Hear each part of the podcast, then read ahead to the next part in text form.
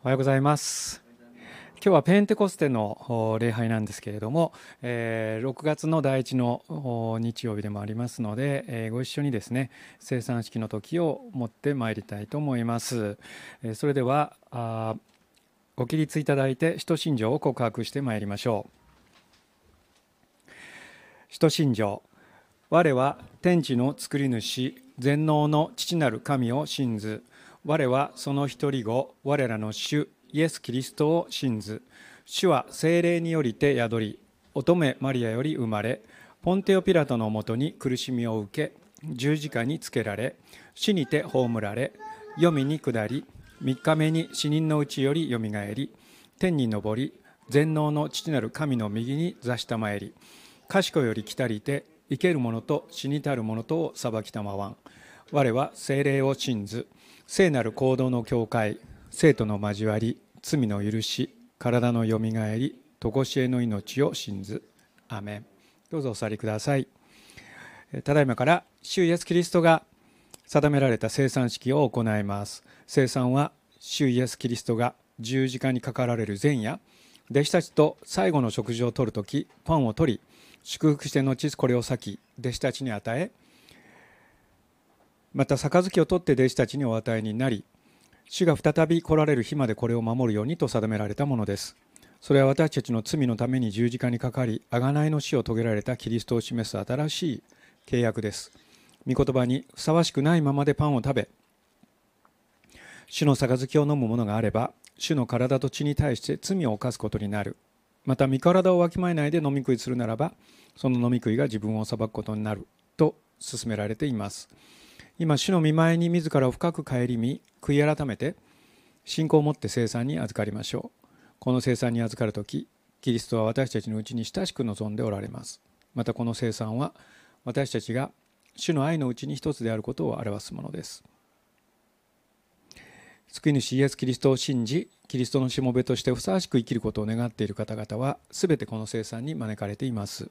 いずれの教会の方であっても同じ信仰を告白している方は共に生産に預かってください。お祈りいたします。恵み深い天の父なる神様御子イエス・キリストが十字架にかかり死んでくださり私たちの贖いと身代わりとなってくださり私たちを悪魔のもとから神様のものへと買い取ってくださった。神の子としてくださったことを感謝いたします。どうか主の慈しみと十字架の見苦しみとを深く覚えさせてください。今このパンとブドウ酒を祝福し性別してください。見舞いに砕かれた心を持って主の肉と血と受けることにより救いの恵みが確かであることを覚え私たちがキリストにあって一つであり互いに主にある家族であることを覚えてこの交わりをいよいよ熱くし共に福音の証に生きるものとしてください。主イエス・キリストの皆によってお祈りいたします。アーメン。それでは分散をよろしくお願いいたします。聖書をお読みいたします。マタイによる福音書26章26節。彼らが食事をしている時イエスはパンを取り祝福して後これを裂き弟子たちに与えて言われた。取って食べなさい。これは私の体です。また杯を取り感謝を捧げて後こう言って彼らにお与えになった。皆この杯から飲みなさい。これは私の契約の地です。罪を許すために多くの人のために流されるものです。ただ言っておきます。私の父の御国であなた方と新しく飲むその日までは私はもはやブドウの実で作ったものを飲むことはありません。第一コリント11章23節。私は主から受けたことをあなた方に伝えたのです。すなわち主イエスは渡されるよパンを取り感謝を捧げて後それを先こう言われました。これはあなた方のための私の体です。私を覚えてこれを行いなさい。夕食の後杯をも同じようにして言われました。この杯は私の血による新しい契約です。これを飲むたびに私を覚えてこれを行いなさい。ですからあなた方はこのパンを食べこの杯を飲むたびに主が来られるまで主の死を告げ知らせるのです。したがってもしふさわしくないままでパンを食べ主の杯を飲むものがあれば主の体と血に対して罪を犯すことになります。ですから一人一人が自分を吟味してその上でパンを食べ杯を飲みなさい。今しばらく自分自身を顧み私たちはイエス様に愛され十字架によってあがなわれ復活によって新しい命を得昇天されて精霊が下ったことにより私たちは主の宮とされたことを覚えて自分自身をもう一度主イエス・キリストによって十字架の知識によって清めていただきましょう。ご一緒にお祈りいたしましょう。ハレルヤ主よ。どうぞ私たちの罪を示してください。私たちに当に神様の前に出て言い開きできないようなことがあるならば主の前にひざまずき悔い改めふさわしいものとしてすでに救われたものとしてふさわしく歩めるように光の子として光光の子らしく歩みなさいと言われた主に従うことができるよう導いてください。イエス様の皆によって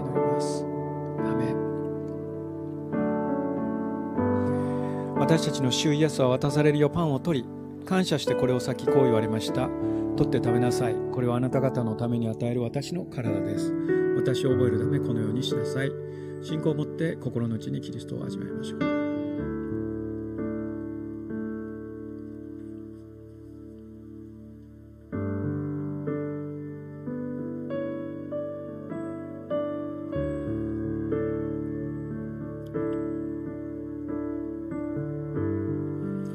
たちの主イエスは同じように杯を取り感謝を捧げた後言われました。この杯は私の血による新しい契約です。これを飲むたびに私を覚えなさい。信仰を持って心の内にキリストを味わいましょう。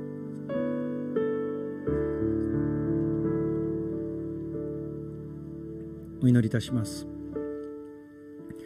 恵み深い父なる神様あなたの限りない憐れみによって私たちを招き主の生産に預からせてくださったことを感謝いたします。これによって主イエス・キリストの恵みと永遠の命の望みを私たちのうちに確かにしてくださいましたことを感謝いたします。今喜びを持ってこの体を清い生きた供え物として見舞いに捧げます。どうか精霊の助けにより喜びと感謝を持って教会に仕え御言葉を述べ伝えることができますように。主が再び来られる日まで見舞いに歩ませてください。主イエスキリストの皆によってお祈りいたします。アーメン。それではどうぞ割烹会してください。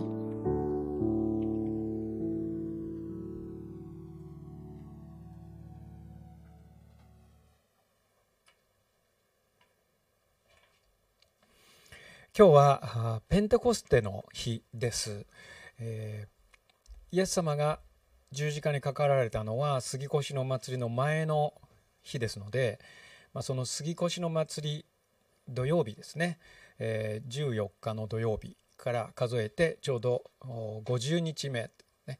えー、ペンテっていうのは5っていう意味ですよね。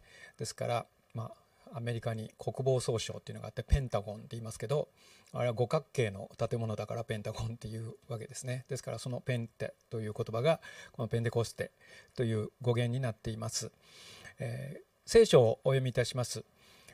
ヨハネの3の24神は霊ですから神を礼拝する人は御霊と真理によって礼拝しなければなりません。一番初めにお話したいのは神様は霊的な存在だ、まあ、霊的というか霊ですというふうに書いてあるわけですね。私たち多くの日本人にとって日本の国、まあ、クリスチャンが少ない国にとってこう神様というのは本当によくわからない、ね、そういう存在だと思われていますね。私たちがイエス様のことを伝えようとしてもですねまあ、神様って言ってもたくさん八百万の神もあるし何でももう神様とも言えるわけですね。でも、まあ、神は霊ですと言っても多分驚く人はあんまりいないかもしれないですよね。まあ、霊的な存在だって言ってもあそうですかという。でもこれにはもっと深い意味がありますね。創世記の2章7節にこう書いてあります。神である主はその大地の塵で人を形作りその花に命の息を吹き込まれたそれで人は生きるものとなったって書いてあるんですね。この人間以外は全部言葉によってできたと創世記には書いてあります。ですから光をあれて言えば光があった。ね、そして、えー、それぞれの種類に応じてこの動物を現れようって言ったらそうなった。でもなぜか人間だけはですねえー、作り方が違うわけですよね。その土の塵を取って形作ってそしてその花から神様がふーって息を吹き込まれたっていうんですよね。これは言い換えるなら霊を与えたと言えるわけですね。他のものはそれをしなかった。でも神様の手自らで人間を作りそのそこに霊を吹き込んだという意味において私たちも霊的な存在霊を持つようになったということがわかるわけです。まあ、何度も皆さんにも見ていただいているこの魂霊と魂と体っていうのは、まあ、こんな丸くはないんですけどこのこういう構造になっているんですよね。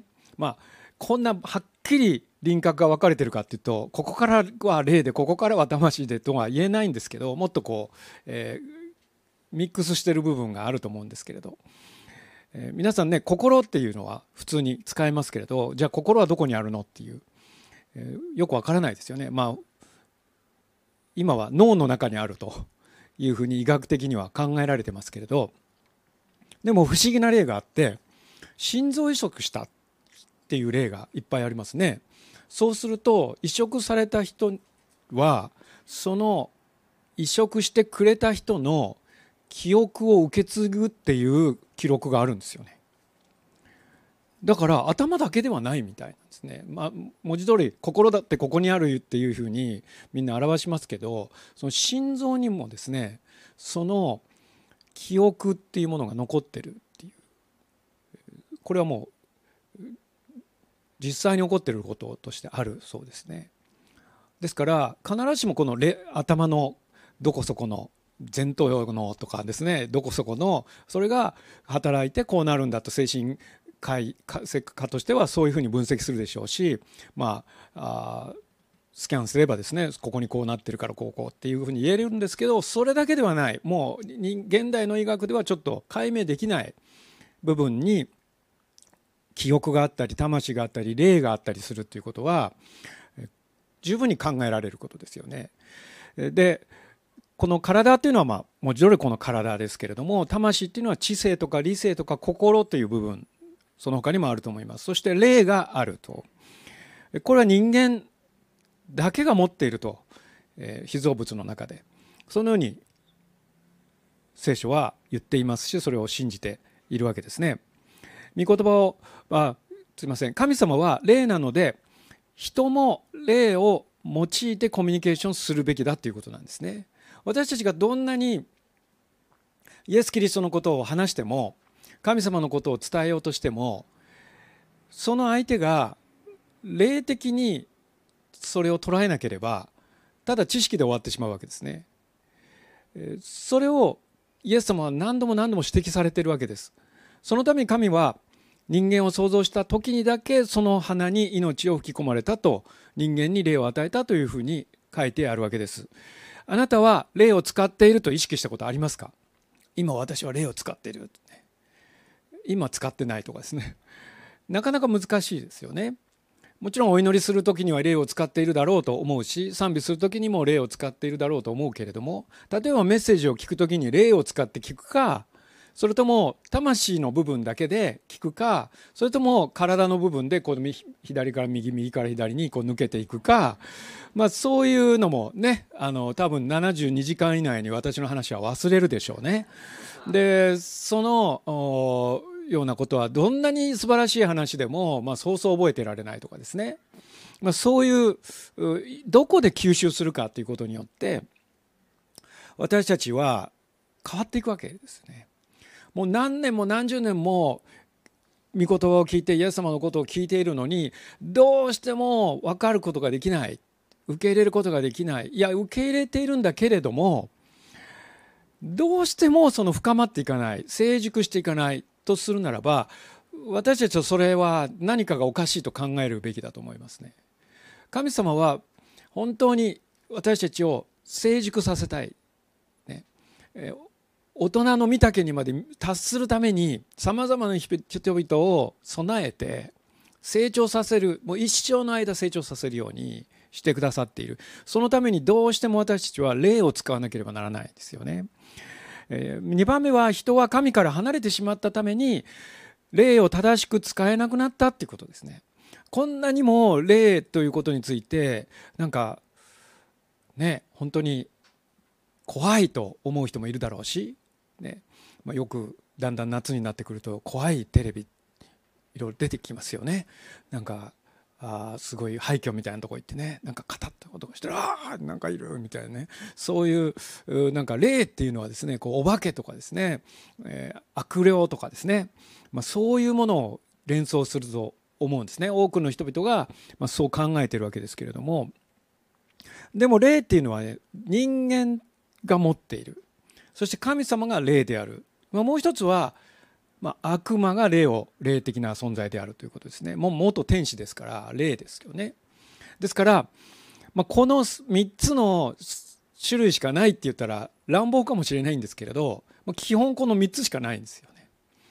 ですからこれは大事なことなんです。3種類しかないと思ったらあんまりにも多くの種類の霊をあの見分けなくても別にいいいいわけです。つまり恐れなくてもいいってことですね。イエス様は悪魔に打ち勝ってくださいました。だからイエス様によって救われているイエス様を信じる人は同じように悪魔に打ち勝ってるわけですね。私たちを直接戦ったわけではないけど悪魔にもう勝利してるんですよね。勝利し終わってるんですよね。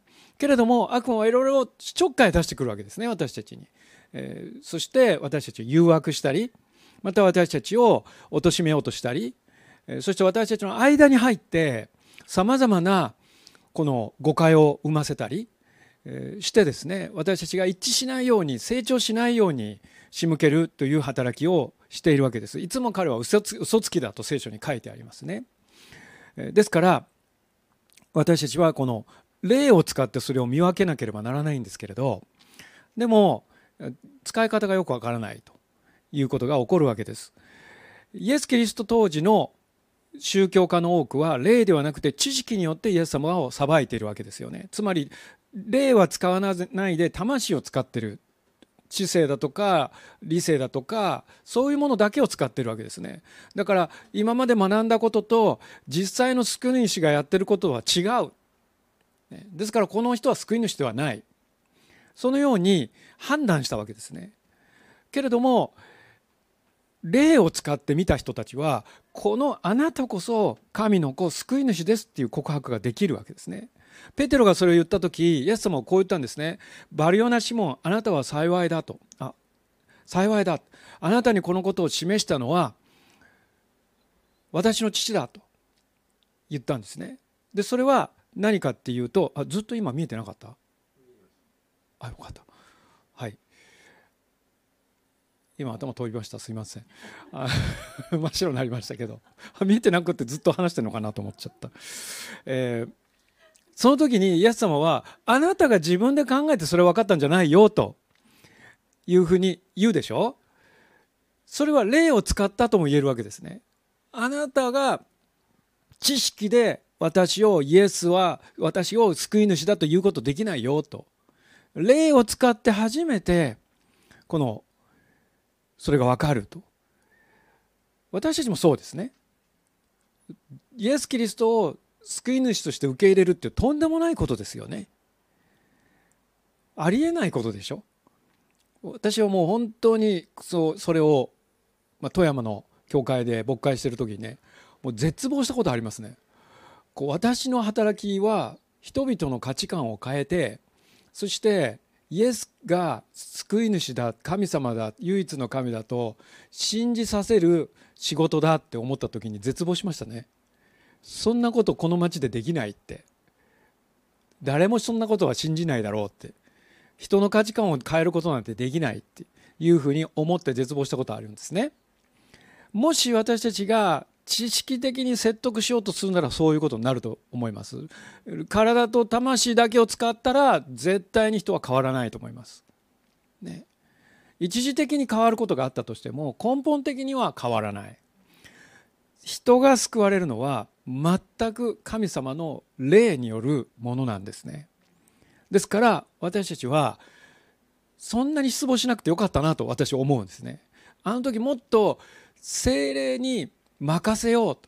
もう私にはできませんっていうのはいいことだと思うんです。分かることはね。だけどその先があってだから精霊が来てくださったんだよということですよね。そしてイエスを知識にに理解する知識的に理解するだけつまり文字では命を得られないわけですね。御霊精霊を受ける時豊かな命で生きるようになります。16章7節ヨハネですね。しかし私は真実を言います。私が去っていくことはあなた方の益になるのです。去っていかなければあなた方のところに助け主はおいでになりません。行けば私はあなた方のところに助け主を使わします。助け主というのは精霊のことですね。イエス様と一緒に目の前にイエス様いてくれたらどんなにいいでしょうね。どんなに強力でしょう。もうイエス様もうやっつけちゃってください。ね。もうこんな戦争も終わらせちゃってください。もう経済も何とかしてください。私を助けてくださいって言えたらね本当に、えー、一瞬でそれをしてくださったらどんなに素晴らしいでしょう。でもイエス様がこう言ったんですね。ずっと私は一緒にいられない一緒にいることはあんまりいいことではない。私が行かないと精霊が来ないから。私は一箇所に一回に一箇所しかいられない。でも精霊は全ての人に注ぐことができる。ってことは私たちの内側にイエス様が住んでるということと同じなんですよね。それぐらい精霊に満たされる精霊を受けるイエス様を信じるということはそう素晴らしいことです。第2コリントの3章6節にこう書いてあります。神は私たちに新しい契約に使えるものとなる資格をくださいました。文字に使えるものではなく、御霊に使えるものとなる資格です。文字は殺し、御霊は生かすからです。文字は殺すっていうのは、つまりここにこう書いてある。ね。聖書にこう書いてある。あるいはタルムードにこう書いてある。だから、あなたは安息日にやってはいけないことをやったと彼らはですね責め立てたわけでしょ？確かに文字はそう書いてあるわけです。でもそれは人々を殺すっていうんですね。せっかく神様の技が起ころうとしてるのに理屈をこねてそれは違うと言うならばあなた目の前にこんなに何十年も苦しんでいる女の人がいるのになぜ安息日に癒しちゃいけないの？って。どうしてそれがわからないのかと。イエス様は何度も何度もそういうことを遭遇しましたね。それは霊と魂の差とも言えるわけです。文字は殺し魂は生かすんです。ね、ですからあ御霊は生かすからですね。精霊によって考えるならねそこが変わるわけです。私もクラス・フォーダネーション行った時ですねもう半年ぐらいしてやっと英語がちゃんと分かる少し分かるようになってきてその時にあなんかこの学校辞めたいと思った時があったって話しましたよね。でこの辞めたいのはなぜかっていうとアッセンブリーの教理とちょっと違うんですよ。こんなこと言っちゃいけないんですけど違う部分があるんですよ。カリスマだからクライス・フォー・ザ・ネーションは。だからうちはペンテコステなんで、ね、ペンテコステとカリスマ違うんですよ。ね、でその違いは何かっていうとね特に賜物についての考え方が違うんですよ。そしてねもう一つはね癒しについてそれはまあ多物の中の癒しについてね違うんですよ。だものすごくはっきりね癒しについての信仰を言うんですよ。ね。もう絶対に癒されるっていうふうにね言うんですよね。そしたら癒されないこともあるじゃないですか。それなのにあるじゃないですかって言ったらうんうんって言っちゃってるけど大丈夫？あの中国行ったらそんなことないって言われたことありますよ。だってみんな癒しのために乗って癒されなかったことあるでしょってね中国の田舎の教会で家の教会で聞いたらねないって言われてもね。癒祈ったら全ての人は癒されてるって。あすいませんでしたって言ってね。あの失礼しましたって中国で謝ってましたけど。で癒されないことあるんじゃないですか？あそうですねっていうのはまだ信仰が足りないというかあの でもそうかもしれないんだけど私はその時点そうだったんですよねでその時に「いや絶対に癒される!」って言われるのどうよそれってちょっと違うんじゃないって思ってですね別にアッセンブリの教理に癒され癒しの祈りについて祈っても癒されないことがあるって教理があるわけではないんですよ。ややこしいこと言いますけどね。真湯っていう項目あるんでちゃんと。だから癒しのために祈れば癒されるって確かに書いてあるんですよ。でもなんか違和感があったわけですね。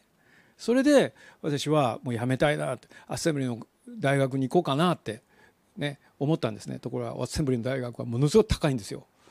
でも私クラスモザネーション全米で一番安い進学校だと思います。今でも多分。もう本当にそういうですね安物って意味じゃないですよ。あのでも本当に素晴らしい学校なんだけどそこがですね私はちょっと腑に落ちなくてですね。でもやっぱり神様にあれだけ祈ってここに来たんだから祈ろうって。これは魂を使ってるわけですよね、まあ、その時点では。おかしいちょっと違う。ね。そういうことあるじゃないですか私たちのさまざまな生活の中でもですね。あるいは教会や信仰生活の中でもそういうことありますね。で祈った。っていうのは霊を使ってるわけです。そしたら神様は語るわけです。精霊が語ってくださるわけです。私に語られたのはあなたはクライスポーザネーションに来たのはアッセンブリの教理と一致するから来たのかって言われたんですね。いやそんなことないんです別に。私はあなたの臨在を求めあなたにお会いしたいと思いそして本当にあなたとの交わりを深めるために来ましたと。でそしてそのことを日本に持ち帰るために勉強に来ました。そうでしょって。それはどうしてアッセンブリーと違うってやめなきゃなんないのって。教理っていうのは後追いなんだよいつもって。だから私が行ったことを体系的にまとめたらこうなりましたって話だよねって。でも私はこれからあなたが見たことのないこと聞いたことがないこと体験したことがないことをまだまだ用意してるよって。それ教理どうすんのって。じゃないですか。教理世の中に私を閉じ込めたいの？それとも私を解放して教理を後から作るの？整理していくつもりなの？どっちなの？って言われた時にどっちかに決めなさいって言われたんですね。私に御霊に精霊に従うかあなたの考えに従うか自分で考えてよく考えよく祈って決めなさいと。それでやっぱり違うと思ったらどこでも行けばいいって言われた時にいや私はそんなことで来たんではなかったと思ってですね。そして残ることにしたんですね。そして、まあ、よく授業で聞いてみたらですねみんなこう言ってるんですね。私は癒される全ての人が癒されと癒されるんですと信じていますって言ったんですよね。でそれは勝手ですよねその人の先生の。であなたも信じますかって聞いてるんです。だから「I believe こう」って言ってるんです。そういう決定的なことは。だから絶対そうだって私は信じてるって。でも大体皆さん癒しのために祈る時に絶対癒されると思わないで癒し祈ってもね。確信に欠けるじゃないですか「主よ御心なら癒してください」って言ったら「いやどうしてほしいの?」って「私の心だけどあなたはどう思うの?」って「うーん分かりません」みたいな祈って失敗したら私が恥をかくから一応あの言い訳のために御心ならって言ってるのが本音ですっていうことになりますよね私そういうふうに祈ってたことあるからでもやっぱりそこでですね振るわれるわけですね。あなたは霊を使って祈るの？それとも知識を使って祈るの？そんなふうに全ての私たちの信仰生活毎日の生活の中にあなたは魂でやってるの？霊でやってるの？ということが問われるってことなんですよね。いかがでしょう？何か思い当たる節がありませんか？3つ目はですねイエス・キリストの十字架の地復活昇天の後に助け主精霊が下ったということなんですよね。これは大事なことですね。先ほどもイエス様が行かなければ精霊来ないって言われました。使徒の働きの一章四節。もうこうペンテコステっていうとここなんですけれども人たちと一緒にいる時イエスは彼らにこう命じられた「エルサレムを離れないで私から聞いた父の約束を待ちなさい」せっかくイエス様の復活のイエス様に会って40日も過ごしてですね。そして、えー、天に昇られる。その時にまだ働きを始めちゃダメだよって。もうエキサイティングですよ。もう興奮してるわけですよね。もうでも待ちなさいと精霊が下るまで。待ちなさいと。ヨハネは水でバブテスマを授けましたがあなた方は間もなく精霊によるバブテスマを授けられるからですね。そして8節一緒に読んでみましょう。しかし精霊があなた方の上に臨む時あなた方は力を受けます。そしてエルサレムユダヤとサマリアの全土さらに地の果てまで私の証人となります。ね、イエス様が神様が私たちに精霊を注がれる理由目的は何だと書いてありますか？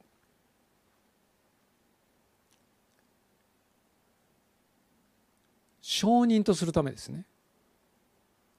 証人とすると。ペテロがですね鞭打たれてこれ以上イエスの名を話したらもっとひどい目に遭わせるぞって脅された時にペテロはこう言うんですね。私は見たこと聞いたことを話さないわけにいかないって。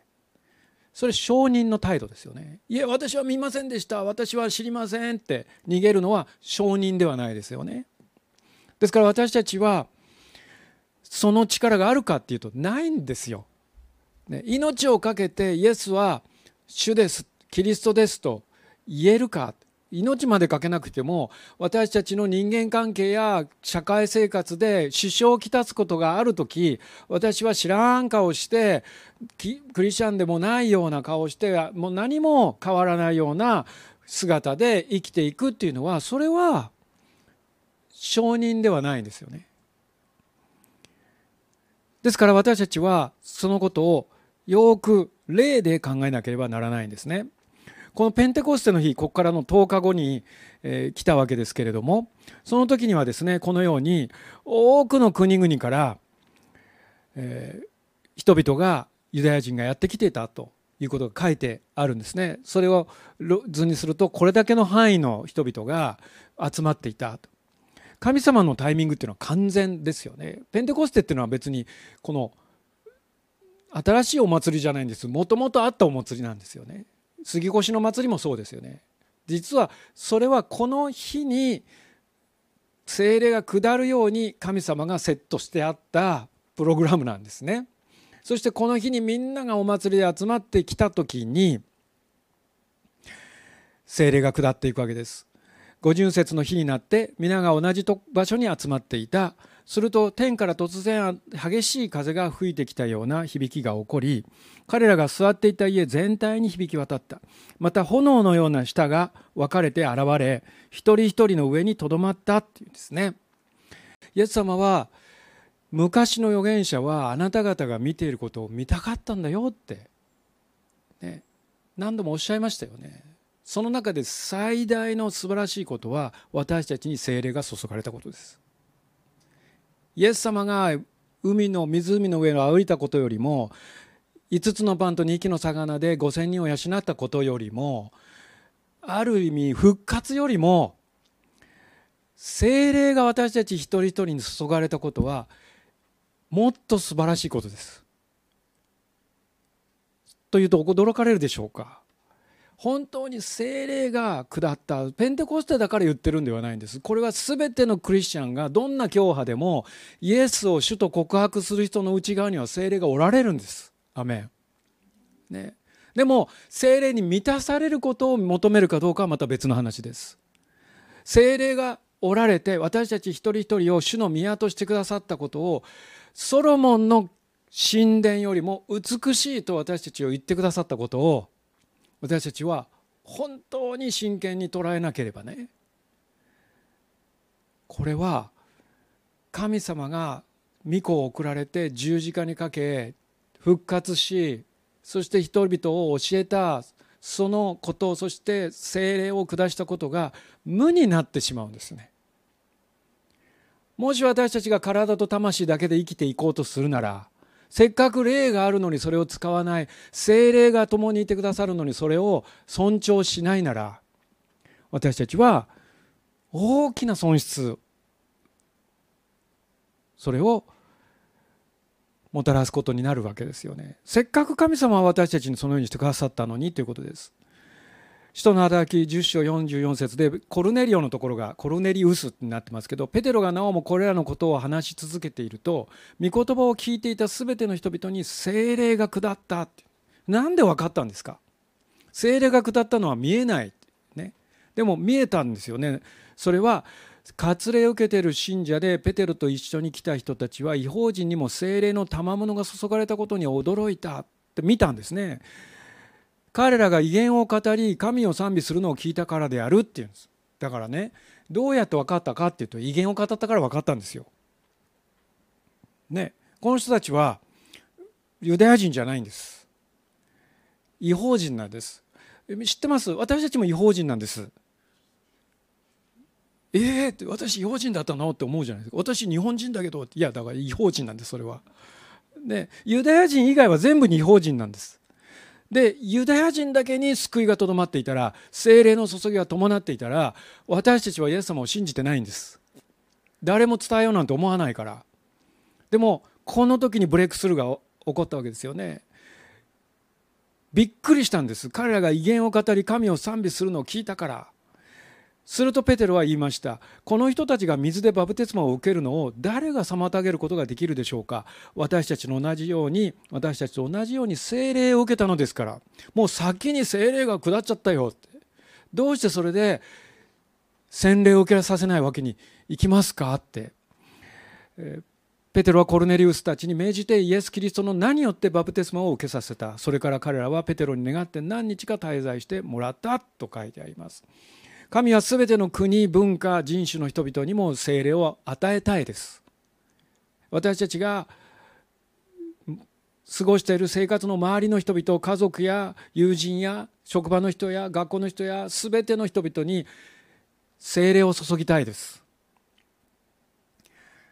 それは精霊のバプテスマだけじゃありません。精霊を注げばその人はイエス様を信じるから。ね。精霊によらなければ誰もイエスを主と告白できないから。だから祈るんですよね。そのためにどのようにすればいいでしょうか。1番目イエスを救い主として信じるということですよね。2番目周囲の人に助けてもらってその決心を告白する。一緒に祈るってことですね。そして3番目精霊が私たちに注がれるように求めるということですね。そのために私たちは自分自身の証を救いの証を用意しておいた方がいいでしょうしそして自分自身が精霊に満たされる精霊のバプテスマを経験しておいた方がいいと思いますし絶対それは受けるべきだと思いますね。でそれはどうやって受けるんでしょうか？それは一緒に祈って受けるんです。ね、で今日はペンテコステですからこの後ですね精霊の、えー、精霊の満たしを求める方精霊のバプテスマを求める方はですね、えー、私はお祈りしていきたいと思うんですよね。でそみんなでガーってねもう、ま、昔というか今でもそうだと思うんですけどじゃあ祈りましょうってもうなんかエンドレスで祈るっていうことはしません。